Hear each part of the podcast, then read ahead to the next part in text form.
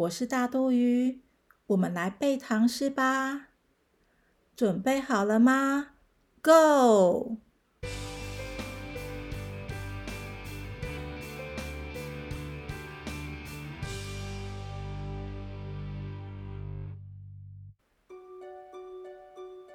静夜思》李白。床前明月光，疑是地上霜。举头望明月，低头思故乡。李白个性豪放潇洒，喜欢旅游喝酒。二十五岁时就离开家乡，长期在外地旅游。写下许多优美的诗句，《静夜思》这首诗是他二十六岁时写的。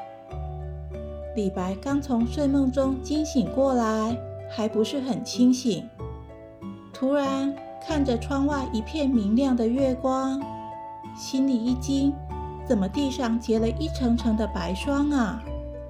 仔细一看，原来是白白的月光。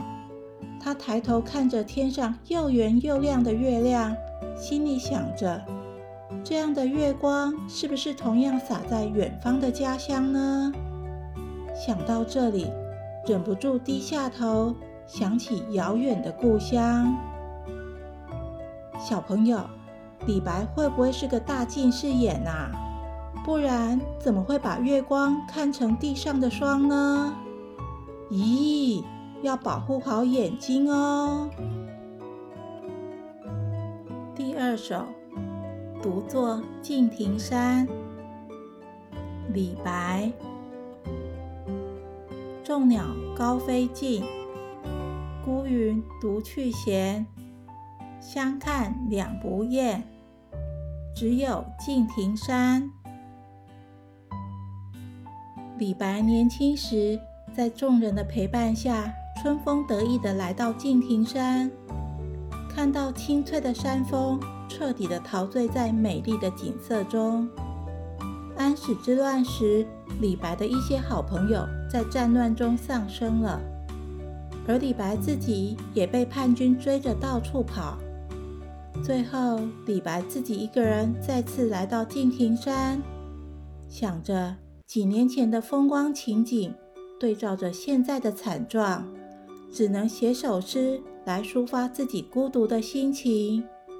于是他写下了《独坐敬亭山》这首诗。